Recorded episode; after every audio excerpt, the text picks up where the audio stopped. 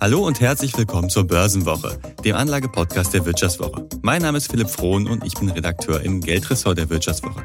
Ja, und wieder mal zugeschaltet ist mein Kollege Felix Petruschke. Hi Felix, schön, dass du heute wieder am Start bist. Hi Philipp, grüß dich. Ja, und heute haben wir eine besondere Folge, denn wir feiern tatsächlich Geburtstag. Nicht meinen und nicht deinen, sondern den von Frank Thelens Fonds 10 mal DNA. Der ist ja vor gut zwei Jahren gestartet. Äh, Frank Thelen hat ihn aufgelegt. Er ist ja vor allem bekannt aus der Voxschau Höhle der Löwen und hat von Anlegern Geld in verschiedene Tech-Hoffnungsträger angelegt.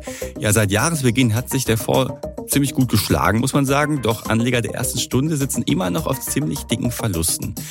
Ja, und Thelen ist nicht der einzige Fondsmanager mit Promi-Faktor. Auch die US-Investorin Kathy Root, Crash-Prophet Dirk Müller und Ex-Bild-Chefredakteur Kai Dickmann werben mit ihrer Bekanntheit um Anleger. In dieser Episode sprechen wir darüber, was die Promi-Fonds überhaupt taugen, welcher sich besonders gut geschlagen hat und warum Anleger trotzdem mit einem schnöden ETF oft besser fahren.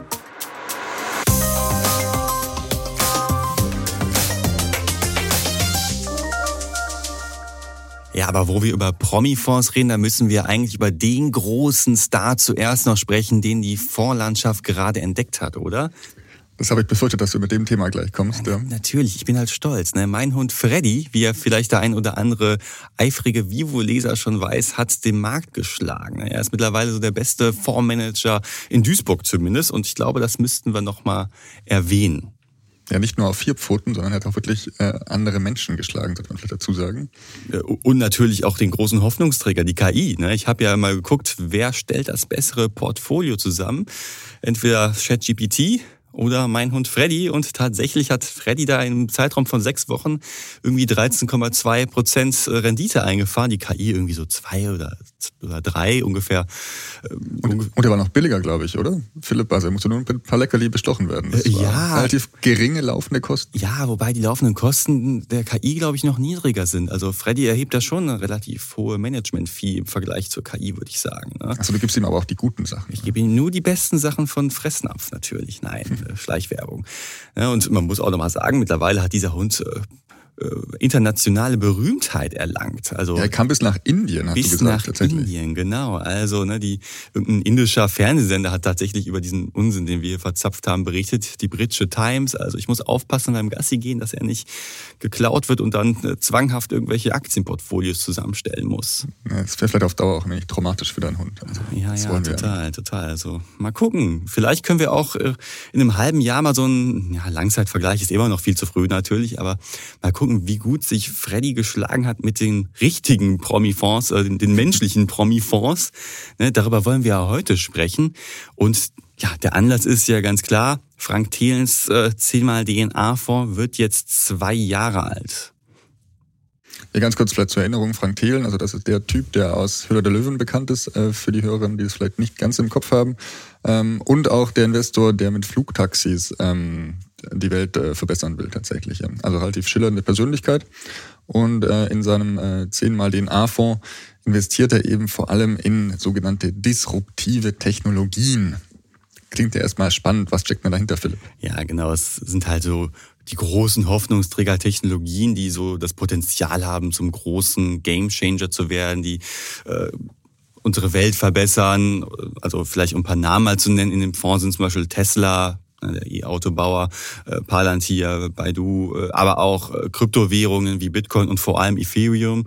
Also da sieht man schon, äh, hier geht's voll auf Tech und Unterschied ist, äh, Frank Thelen möchte jetzt nicht so einfach, ja, wir haben hier so Nasdaq 2.0, da sind vor allem, wenn man mal Tesla vor allem außer Acht lässt, eher kleinere Unternehmen drin, die jetzt äh, nicht unbedingt in einem Nasdaq ETF zu finden sind. Also es soll schon etwas sein, wo man noch größere Gewinnchancen sieht. Das war zumindest die Idee, als äh, Frank Thelen vor zwei Jahren mit dem Fonds gestartet ist. Ja, der Zeitpunkt hätte natürlich günstiger sein können. Äh, September 2021 war ganz kurz davor, bevor die Tech-Blase geplatzt ist. Ähm, deswegen ist er eigentlich seit Start heute noch äh, mit minus 40 Prozent ähm, notiert, was natürlich schon dann heftig ist. Ja, ja, klar. Also wer direkt am Anfang da sein Geld reingesteckt hat, der wird sich ärgern. Na, ich meine, jetzt kann man sagen, gut, äh, ist blöd gelaufen und da kann auch ein Frank Thelen natürlich nichts für, dass die Blase da auf einmal geplatzt ist. Ne? Da kann der beste Fondsmanager auch wenig gegensteuern, wenn auf einmal die Zinsen hochgehen, ähm, wenn die Notenbanken äh, die Ära des Billiggeldes beenden und das darunter leiden dann vor allem natürlich die Tech-Firmen, das haben wir krass gesehen. Wir haben es schon bei Microsoft und so weiter gesehen, das sind ja groß kapitalisierte Unternehmen, äh, die auch schon Gewinne erzielen. Aber wenn gerade halt so kleine Technologieunternehmen, die es in weiter, weiter Zukunft Gewinne erzielen werden, ja, dann wird's halt abdiskontiert und abgestraft. Das haben wir halt bei vielen Werten gesehen. Da ging es halt drastisch, drastisch nach unten. Ähm, trotzdem muss man sagen, wenn man jetzt den äh, Fonds mit dem Nasdaq vergleicht, ähm, läuft er auch da schlechter. Also ähm, wenn man noch die äh, Vorgebühren blickt, äh, das sind glaube ich 1,9 Prozent. Mhm. Äh, und bei vielen Anbietern gibt es auch einen Ausgabeaufschlag ähm, obendrauf. Ähm, da schneidet der Fonds vergleichsweise schlecht ab. ja klar, es ist teurer als ein ETF, das ist ganz klar. Ne? Beim Ausgabeaufschlag muss man noch sagen, äh, bis zu drei Prozent sind es bei ihm, aber auch nicht bei allen Anbietern. Das ist ja oft so, dass du äh, bei manchen Anbietern halt keinen Ausgabeaufschlag zahlst. Das Spaß ein bisschen, aber ja, das muss man halt auch erstmal noch investieren. Und tatsächlich aber äh, hat man gesehen, ja gut, die Vergangenheit war blöd. Wenn ich aber jetzt Anfang des Jahres eingestiegen wäre, dann wäre es ja gar nicht so schlecht gelaufen. Eher im Gegenteil. Ne? Ja, plus äh, 33,8 Prozent habe ich mir rausgeschrieben tatsächlich. Allerdings auch da Nasdaq äh, plus 41 Prozent, also mhm. ähm, fast äh, 8 Prozent mehr. Ähm, kommt man schon ein wenig ins Grübeln als Anleger. Mhm. Ja, aber trotzdem muss man sagen, so diese Erholungsrallye, die hat man bei Thelen jetzt schon gesehen, wie bei allen anderen Tech-Werten auch. Ne? Also äh, getrieben von der Hoffnung, dass die Zinsen jetzt doch nicht mehr so viel steigen oder die Zinswende so langsam ihr Ende gefunden hat.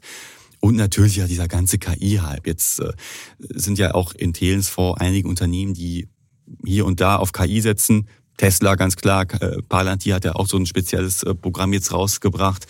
Äh, da sieht man schon, dass äh, das halt durchschlägt. Jetzt hat äh, Thelen kein Nvidia drin, muss man sagen. Ne? Das war so ja, der große den Hype hat er völlig verpasst. Ja, wobei, sagen, ja. ich, ich habe mit Thelen gesprochen auch und er sagt, ja, ich will Nvidia gar nicht drin haben. Wir wollen halt nicht so diese krassen äh, Blutchip-Dinger unbedingt, die eh jeder... Diese Großschiffe? Oder? Ja, weil da ja im Prinzip eh jeder durch seinen äh, S&P 500, Nasdaq, ETF Geld rein investiert oder auch über den MSCI World, sondern halt, ja, Tesla, wie gesagt, wieder aus Acht lässt, eher in die kleineren Klingt aber auch nach einer etwas bequemen Ausrede für mich jetzt, oder? Also ich meine, ich möchte jetzt irgendwie den Gewinnbringer, äh, Gewinnbringer schlechthin nicht in meinem Vorhaben. Ähm, ja, also kann man glauben, muss man nicht denken. Äh, ja, ne?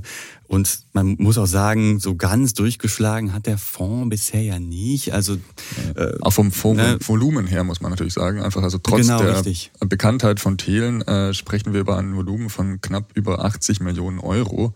Ähm, davon stammen ähm, laut eigener Aussage 10 Millionen von äh, Thelen selbst. Also hm. ja, das ähm, dümpelt noch wenig vor sich hin, könnte man hm. sagen. Ja, na gut, ich meine, andere Promi-Fonds haben auch nicht viel mehr, aber ja, das ist halt, gut. Ne? Aber ich meine, so die ganze Performance, über die wir gesprochen haben, da kann man lange drauf rumreiten, ja, Thelen hat jetzt hier ganz viel Geld verzockt und so weiter. Ja, würde ich jetzt nicht so sagen, weil äh, für die Zinswende da ging es ja auch bei allen anderen Aktien runter. Es war halt ein blöder Zeitpunkt. Äh, und wie gesagt, äh, ja, zwei Jahre sind zu früh, um das wirklich abschließend beurteilen zu können. Da gibt ihr völlig recht. Ja. Absolut. Da müssen wir vielleicht in fünf Jahren nochmal drüber sprechen und dann können wir ein Urteil darüber fällen, ob jetzt der Fonds äh, gut oder schlecht. Aber es gibt da so ein paar Punkte, die man bei, bei, bei Thelen, glaube ich, schon nochmal ansprechen muss. Ne? Also man muss ihn lassen. Er kommuniziert überhaupt über seinen Fonds. Das machen viele ja nicht, wenn man Kathy Wood jetzt mal außer Acht lässt. Also du kriegst da ein tägliches Report über äh, den Portfoliobestand. Er erklärt auch äh, vieles, hat auch diese ganzen Investmenthypothesen auf der Website. Das muss man ihm alles lassen, machen viele nicht. Aber teilweise sind da auch schon mal Äußerungen, die dann etwas zu optimistisch sind und wo auch schon früh gesagt wird, okay, das äh, ist eine ziemlich unseriöse Aussage. Also da war ja zum Beispiel am Anfang direkt die Aussage, ja, ins Portfolio kommt kein Unternehmen, das sich nicht mindestens verdreifachen kann. Später ruderte er da schon zurück und sagt, ja, das ist meine persönliche Renditeerwartung. Er ist ja, wie du gerade gesagt hast, auch selbst investiert. Aber Wobei, da kann man natürlich schlecht unterscheiden als Anleger. Also was jetzt privat ist, äh, was für einen Fonds gilt, ähm, ja, das genau, fand ich auch sehr problematisch. Also ähm, und äh, mindestens verdreifachen ist natürlich schon eine Ansage, Ansage für jedes Unternehmen im Portfolio. Also mm. ein großes Versprechen, das muss man auch sagen, fast nicht zu halten war. Also schon beim, beim mm. Aussprechen. Hm, ja, ich, ich meine, klar, er sagt auch immer lange Anlagehorizont und so weiter, aber da gibt es zum Beispiel einen Fall, den ich äh, ja, ziemlich bedenklich dann schon finde. Und zwar Palantir meinst du, ja? Nee, noch ein anderes. Äh, ah. Ginkgo Bioworks, so ein Biotech-Unternehmen. Und da sagte er mal äh, bei den Kollegen drüben bei der Welt, bei Herrn Chapitz, äh, äh, könnte sich verzehnfachen. Ja, es kann sich alles verzehnfachen, würde ich mal sagen. Der DAX kann auch irgendwann bei 100.000 Punkten stehen. Könnte, ist konjunktiv, ne? Und inzwischen hat man gesehen, ja, hm, nicht ganz. Die Erwartungen sind da schon äh, ziemlich zurückgegangen. In diesem Jahr musste auch die Umsatzprognose kassiert werden und inzwischen hat Thelen auch die Aktie halt komplett verkauft, ist dem Halbjahresbericht äh, zu entnehmen. Ja, ich meine, er glaubt weiterhin an das Unternehmen, sagt er, aber unterm Strich steht da ein heftiger Verlust. Du hast halt diese wirklich optimistische Einschätzung mit könnte sich verzehnfachen, mir als Anleger dann doch zu denken geben würde. Ganz genau. Und ähm, jetzt kommen wir zu dem zweiten Beispiel Palantir, das ich vorher schon äh, bringen wollte. Ähm, da ging ähm, Thelen davon aus, dass es sich pro Jahr der Umsatz um 90 Prozent ähm, steigern könnte tatsächlich. Äh, mittlerweile ist er nämlich zurückgerudert und hält äh, beim US-Kundengeschäft nur noch ein Umsatzwachstum von 40 bis 60 pro, äh, Prozent pro Jahr für realistisch. Mhm. Ähm, das Problem ist dabei, also man kann sich da schon mal korrigieren, aber diese Korrekturen werden nicht ähm, transparent gemacht. Also das haben wir jetzt nur über die Wayback-Maschine herausgefunden tatsächlich. Und ähm, das ist natürlich schon problematisch für Anleger, die da jetzt nicht äh, täglich irgendwie äh, schauen, ähm, was für Äußerungen er tätigt und wie er sich dann ähm, einige Monate später dann zu diesen ähm, verhält. Also ob er es dann noch für realistisch hält oder wie er ähm, eindampft. Hm, ja, genau. Ich meine, diese 40 bis 60 Prozent, das liegt ein bisschen halt über dem, was Analysten schätzen. Aber wenn man jetzt mal in die letzten Berichte von Parland hier schaut, äh, hast du schon gesehen, dass die Nachfrage bzw. der Umsatz äh, im US-Kundengeschäft immer weiter zurückgegangen ist. Ne? So wir da auch, also momentan sind wir glaube ich so bei 20 bis 30 Prozent noch. Äh, Ende letzten Jahres war es weniger. Jetzt könnte die Nachfrage natürlich wieder anziehen, aber wie du halt ansprichst, so von den 90 Prozent, die halt damals prognostiziert wurden und auch lange richtig waren, äh, beziehungsweise mit den ähm, Zahlen, die das Unternehmen kommuniziert hat, auch übereinstimmten. Ja, aber davon erfahre ich jetzt als Anleger halt erstmal nichts mehr. Jetzt kann man sagen, gut, ähm, viele andere Fondsmanager kommunizieren sowas überhaupt nicht. Ne? Ist auch ein Punkt, muss man sagen. Also ich finde, den Punkt muss man ihm zugestehen tatsächlich. Absolut. Ja. Aber seine Kommunikation ist eben sehr äh, ausgewählt, würde ich sagen. Ja, genau. Also er tut eben eher die Erfolge nach vorne stellen, kann man auch verstehen, mhm. aber ähm, das äh, Korrigieren ist jetzt nicht unbedingt äh, seine Stärke. Ja, ich hatte auch mit Thelen darüber gesprochen, so ja, hm, das wirkt schon komisch, dass das diese Korrektur, die ja legitim ist, ne, wenn sich das Marktumfeld ändert, dann kann man ja auch seine äh, seine Prognose auch ändern, sollte man ja auch nicht starr dabei beharren. Ähm, aber sagt er ja, äh, natürlich ist ein Punkt, aber steht halt auf der To-Do-Liste ganz hinten. Die haben gerade anderes zu tun, sagt er. Ja. Dazu machst du ja noch einen Artikel, glaube ich, in der Wirtschaftswoche. Da kann man noch eigentlich tiefer ins Thema einsteigen. Genau, genau, richtig. Okay, aber jetzt vielleicht nochmal, ne, Thelen, ich glaube, daran scheiden sich äh, durchaus die Geister, muss man sagen, ne, äh, an dem Anlage, an der Anlageidee sowieso, ne, sehr spekulative Tech-Werte und die äh, Person Thelen überhaupt, ne, ist ja auch eine sehr schillernde und gleichzeitig kontroverse Person. Aber vielleicht gehen wir mal zu jemandem über, der ja, so ein bisschen als die amerikanische Version von Frank Thelen gilt. Genau, du meinst natürlich äh, Cathy Wood. Genau. Ähm, wobei man äh, vielleicht, äh, Cathy Wood finde ich jetzt nicht unbedingt ein gutes Beispiel für Promi-Fonds, tatsächlich, das haben wir im Vor äh, Vorfeld schon ganz kurz besprochen, äh, weil eben Cathy Wood war jetzt nicht vorher prominent, sondern wurde erst durch ihren Fonds, den Arc Innovation, ähm, bekannt. Hm, genau. Muss man vielleicht sagen, ist ja kein klassischer Fonds, sondern ein aktiver ETF. Das gibt's auch, haben wir schon mal eine Folge drüber gemacht tatsächlich. Ne? Also ETF-Struktur, die aber äh, hier und da auch von einem aktiven Fondsmanager halt äh, betreut wird, geändert wird. KFE Woods ist ja auch äh, recht transparent. Genau wie Thelen gibt's da ja auch tägliche Reports und was sich halt ändert. Und ja, worauf setzt sie halt vor allem ähnlich wie halt Thelen, vor allem halt auf ja. Tesla, Palantir.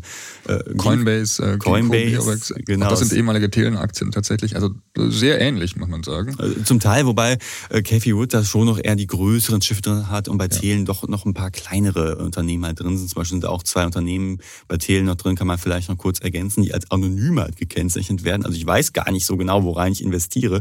Hintergrund ist da, äh, äh, sagt Thelen zumindest, ähm, die Marktkapitalisierung ist so klein, wenn da jetzt ein Trade halt gemacht wird, dann könnte es schon zu Verwerfungen halt führen. Und deswegen wird es halt noch nicht kommuniziert. Er sagt, das ist halt ein Schutz der bestehenden Anleger. aber mich würde es halt schon skeptisch machen, wenn er so. Also ich möchte schon wissen, worein ich investiere, muss ich sagen. Ja, und äh, Cassie Wood hat eben genauso wie Frank Thielen den Nvidia-Hype verpasst. Also auch sie ist da nicht ähm, aufgesprungen rechtzeitig. Mhm. Und wenn man jetzt anschaut, da die Aktie ist in diesem Jahr über 220 Prozent im Plus. Also auch da hat sie unfassbare Rendite verpasst. Wobei, auch äh, bei ihr lief es ja seit Jahresbeginn ganz gut, muss man sagen, ne? bei Cathy Wood, ne? 42 Prozent. Bringt aber dem, der richtig, früher ja. eingestiegen ist, auch nichts. Ja. Äh, nein, äh, seit dem Hoch in, im Februar 2021 ist der Fonds äh, 72 Prozent im Minus. Also das tut schon weh. Mhm. Ähm, und äh, wenn wir bei Bloomberg so ein wenig auf die Zahlen schauen, sehen wir auch, ähm, dass seit dem vergangenen Oktober bis ähm, Anfang August tatsächlich schon 600 Millionen ähm, Dollar aus dem Fonds abgezogen werden. Das heißt also, dass die Anleger hier doch eher ein wenig äh, misstrauischer werden wohl. Ja, wobei Cathy Wood sagt, ja komm, nee, das sind doch nur Gewinnmitnahmen, weil es ja seit Jahresbeginn so gut lief. Ja, das ist schwierig zu beurteilen tatsächlich, aber könnte auch damit zusammenhängen, dass die Anleger mittlerweile keine große Lust mehr auf ihren Fonds haben tatsächlich. Auch da gilt es nämlich, die Verwaltungsgebühren sind zwar vergleichbar, also verglichen mit Thelen deutlich geringer, sind 0,75 Prozent, aber mhm. trotzdem natürlich ähm, höher als bei einem normalen ETF. Mhm. Und wenn man jetzt mal so, so einen Langfristvergleich macht, Cathy Wood ist ja mit ihrem Fonds schon länger am Start als Thelen, Thelen ja erst seit 2021. Äh, und wenn man ihren Fonds mal gegen andere die wir gleich auch noch besprechen, äh, gegenlaufen lässt, dann sieht man ja schon, wow, da ging es halt richtig steil nach oben, ne, bis halt 2021, so Corona-Boom, Tech-Boom. In ihrem Portfolio sind ja auch Aktien wie Zoom und die ganzen Corona-Gewinner waren da ja drin. Da hat sie richtig profitiert und es ging richtig steil nach oben aber dann halt genauso steil wieder runter. Und ich glaube, das zeigt halt sehr, dass äh, Cathy Wood halt eine absolute, ja, ist halt äh, Momentum-ETF gewesen. Ne? Ähm, und im Prinzip ist halt so ein Tech-Fonds auch so ein schön Wetterfonds. Ne? Also sie hat halt von dieser Billigzinsphase profitiert und dann, dann ging es halt gut nach unten. Ganz genau. Und bis jetzt ähm, ist noch keine große Trendwende jetzt zu erkennen. Ähm, also auch wenn man sagt, ähm, in diesem Jahr ist er stark im Plus. Ähm, historisch gesehen ist das jetzt immer noch kein Ausschlag nach oben oder eine langfristige Trendwende zu erkennen. Charttechnisch gesehen. Genau, also ne, wie gesagt, wir haben gesehen, es gab diesen Boom, dann ist man krass abgestürzt. Jahresbeginn kommt so zurück mit äh, dem Ende der, dem erhofften Ende der Zinswende und äh, der KI-Hoffnung, aber wir sind deutlich unter dem Niveau von früher. Und ja, vielleicht, Felix, sollen wir mal kurz einen Werbeblock einbetten. Guter Hinweis, Philipp. Ja, machen wir den äh, Hinweis zur Sonderfolge vielleicht ein wenig früher als die letzten Male. Da kamen wir mal zum Schluss. Aber trotzdem ähm, haben wir schon ähm, Fragen bekommen. Also die Leute hören anscheinend wirklich bis zum bitteren Ende. Ja, freut uns, aber wir wollen auch wenn ich äh, Abwechslung reinbringen. ähm, deswegen an dieser Stelle ähm, der Hinweis, ähm, wir sammeln gerade, beziehungsweise Philipp sammelt gerade äh, Fragen von euch. Ähm, alles zum Thema Aktien, Fonds, Investments, ähm, Immobilien, ganz was euch bewegt, äh, schreibt ihm gerne. Die E-Mail findet ihr unter der Podcast-Folge wie immer. Ähm, und in den kommenden Wochen gibt es dann eine Sonderfolge und äh, Philipp wird dann zum Quizmaster im Börsengeschehen und freut sich sehr auf jede Frage, die er Genau. Aber auch da, genau wie hier jetzt, ist keine Anlageberatung. Also wir übernehmen keine Haftung für Entscheidungen, die ihr am Kapitalmarkt trefft, weder bei Promifonds noch in der Sonderfolge, um das nochmal kurz zu erwähnen. Und du hast ja gerade schon übergeleitet ne, zu den äh, deutschen Promifonds, die wir uns jetzt noch ansehen wollen. Da haben wir noch ein paar in der Pipeline tatsächlich. Ja, fangen wir vielleicht mal mit dem bekanntesten an, oder zumindest mit Mr. DAX. Da klingeln wahrscheinlich schon die meisten Ohren äh, der Hörerin. Genau. Dirk äh, Müller heißt der bürgerlich, ja. Ganz genau. Und äh, vielleicht müssen wir nochmal die, die Geschichte erzählen, wie er überhaupt bekannt geworden ist, weil das fand ich schon ziemlich faszinierend. Ähm, das liegt daran, dass er als Börsenhändler ähm, oft unter der DAX-Tafel hockte und deswegen auch sehr oft im Fernsehen war. Und er hat es eben dadurch geschafft, ähm, dadurch selbst äh, sich prominent zu machen. Und äh, mittlerweile hat er eben auch bei Facebook über 160.000 äh, Follower und eben einen eigenen Fonds. Ja, und ich glaube, seine Anleger, dafür dürfte der eine oder andere hoffen, dass er niemals unter der DAX-Tafel hervorgekommen wäre, oder? Das ist ein wenig äh, hart formuliert, würde ich sagen. Aber ja, also der, der Fonds ist jetzt wirklich kein Renditebringer, ja, eher das, das Gegenteil, davon. Ähm, was eigentlich auch ein wenig daran liegt, ähm, an Ausgestaltung. Also äh, Dirk Müller ist ja quasi auch ein Crash-Prophet, wobei den Prophet würde ich ein in Anführungszeichen setzen tatsächlich. Ähm, also ein absolutes Ziel ist eben, die Anleger vor Kurseinbrüchen zu schützen. Mhm. Und ähm, deswegen sichert eben sein Portfolio ähm, mit Derivaten so gut ab, dass er sich eben auch gleich mit äh, gegen die Gewinne absichert. Ähm, wenn man jetzt auf die Performance schaut, seit Auflage des Fonds 2015 äh, liegt das Ding 15 Prozent im Minus. Also er hat eben auch den ganzen Börsenaufschwung seitdem äh, verpasst. Und das Witzige daran oder das Tragische ist ja, das sind ja auch genau die Börsen, äh, die genau die Aktien drin, die diesen Börsenhype mitgetragen haben. Vor allem also Amazon ist drin, Alphabet, ne, ich glaube Microsoft war auch länger drin. Also quasi diese Hype-Titel sind da mit drin. Ja, aber weil Müller halt, wie du schon gesagt hast, äh, ganz viele Derivate halt einbaut, die halt vor einem möglichen Kursrutsch schützen sollen, hat man von den Gewinnen halt nicht viel gehabt. Die Derivate sind teuer und äh, ging halt absolut nach hinten los, muss man ja einfach sagen. Ne? Außer in einer ganz kurzen Phase, nämlich im Corona-Crash. Da war ja, glaube ich, einer der, der wenigen äh, Fondsmanager, die für, keine Ahnung, einen Monat oder so im Plus lagen. Ganz genau. Also zumindest also die Strategie funktioniert, muss man vielleicht wäre sagen. Also wenn, wenn ein riesen Crash kommt, schlägt sich der Fonds ganz passabel für ja, kurze Zeit. Ich glaube, Und es gibt mehr Tage, wo es keinen riesen Crash gibt. Ganz genau. Also wenn man jetzt anschaut, 2015 hat er einen ganz normalen Welt-ETF irgendwie gewählt. Ähm, der ist fast 100 Prozent äh, im Plus, also hat er sich verdoppelt. Und äh, Müllers Fonds äh, ist in den Miesen. Also das ist vor allem auch deswegen ein wenig äh, ironisch, weil er ETFs gerne als dummes Geld bezeichnet. Also ja, hm. so viel dazu. Ne? Und äh, ne, mittlerweile muss man sagen, hat Müller ja auch einen zweiten Fonds aufgelegt. Ne? Nämlich, also der eine ist sehr defensive und sogar ein offensiven. Ich glaube, da sind äh, haargenau die gleichen Werte drin.